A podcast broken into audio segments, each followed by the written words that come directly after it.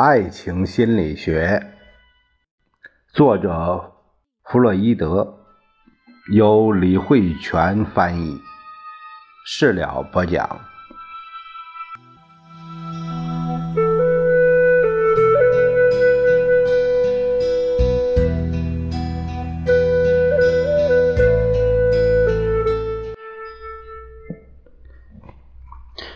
这一节我们看看第一部分性学三论的第一节，它讲到性对象的变异。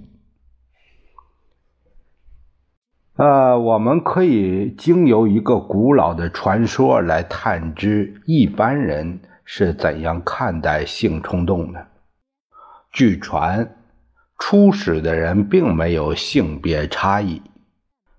大家都同属于一个性别，直到后来产生了男性和女性，才把这个性别一分为二。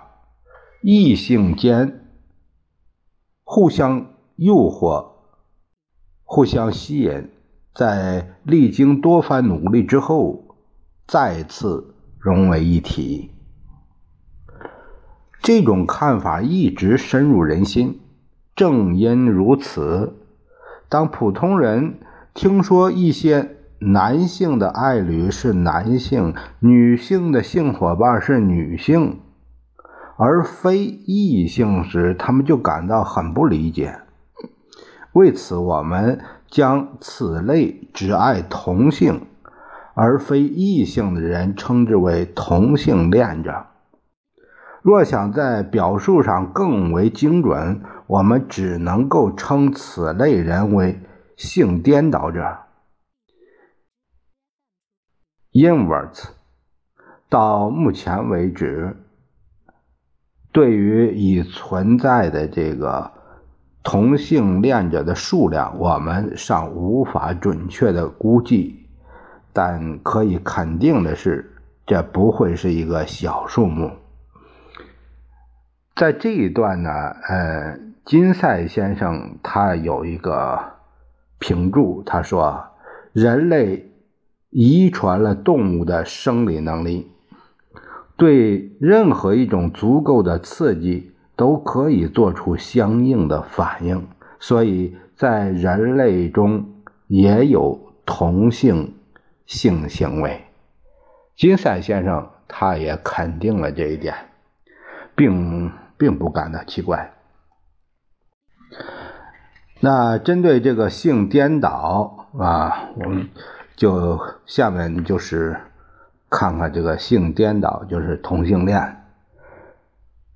依据同性恋者在性对象颠倒过程中所展露出来不同的行为，我们可以把性颠倒者划分为三种类型，就是。绝对的同性恋，这种绝对的这种同性恋者，他的性对象始终只能是同性。对于这这类同性恋者来说，异性不仅丝毫不能引起自己的性冲动，甚至还极为反感，因为他在这个反感呃这个基础上。这类同性恋者没办法像普通人一样做出正常的两性交合，即使是勉强呃这样做，也体会不到任何快乐。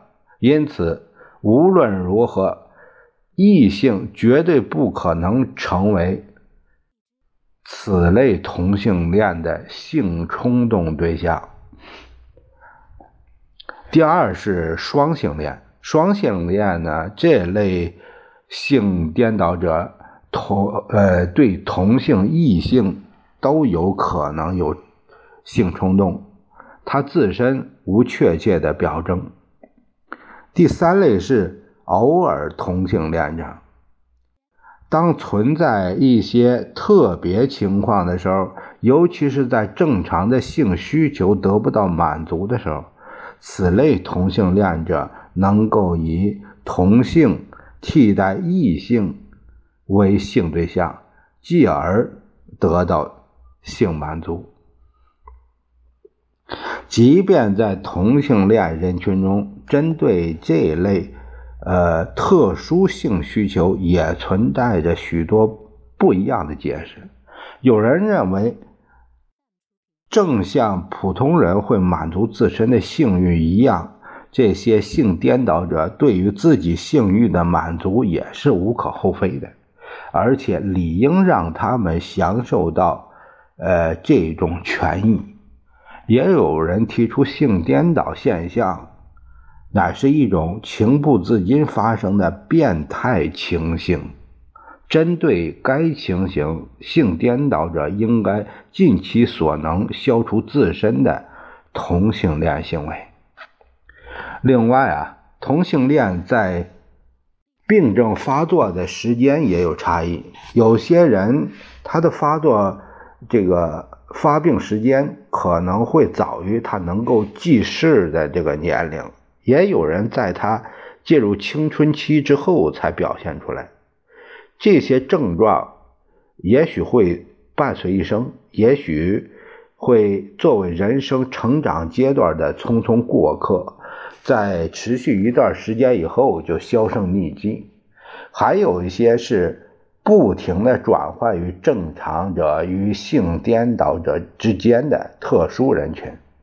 最不可思议的是一些性颠倒者是这样产生的，就是他们把自己和异性交合时引发的某种很痛苦的经历，继而转为性颠倒者。一般来说，上述的各种性颠倒行为之间不可能出现互相牵扯的关系。这种牵扯唯有在极为特殊的情形下才可能出现，并一直持下持续下去。而且，通常情况下，处于这一类极不寻常状态下的人们，对自身的情形都极为满足。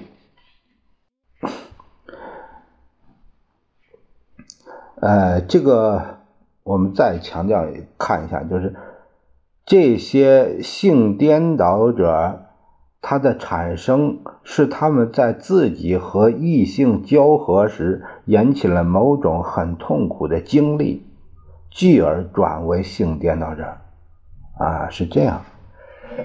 很多研究者往往只是指出上述不同患者之间的区别。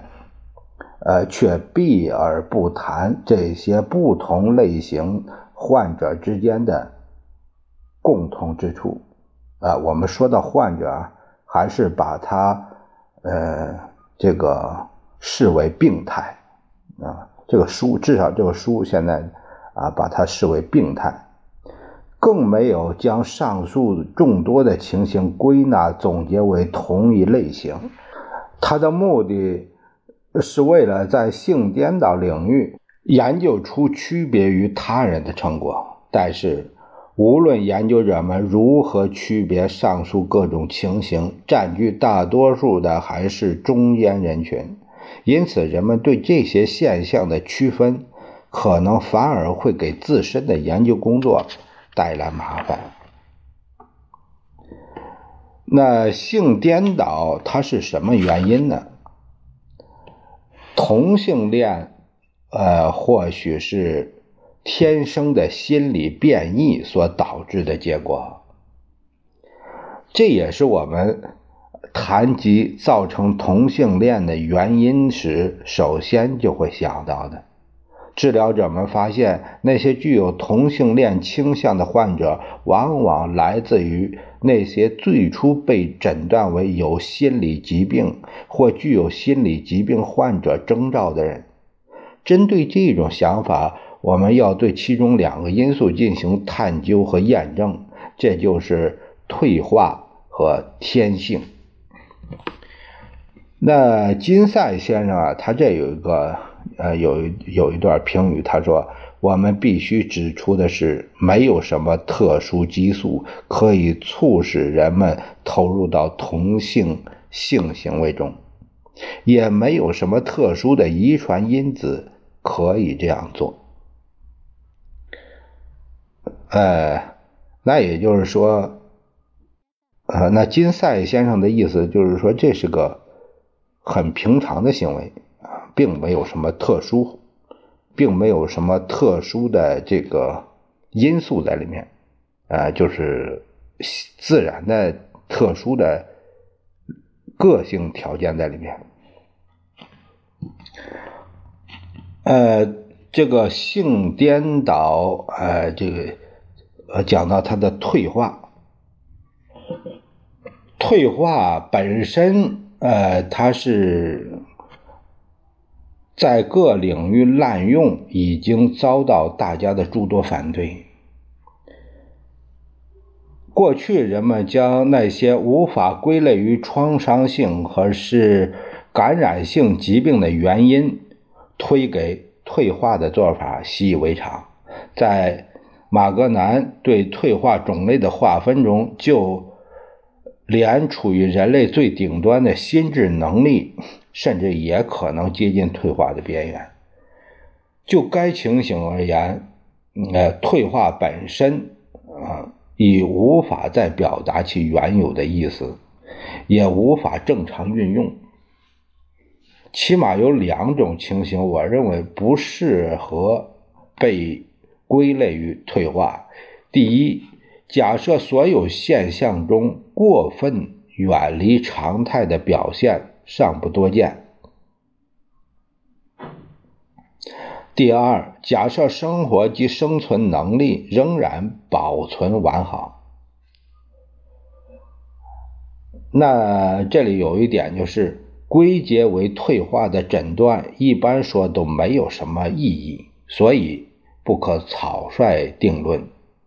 莫比乌斯也认为，纵观所有情形，呃，把某些现象归于退化的做法也是与事无补。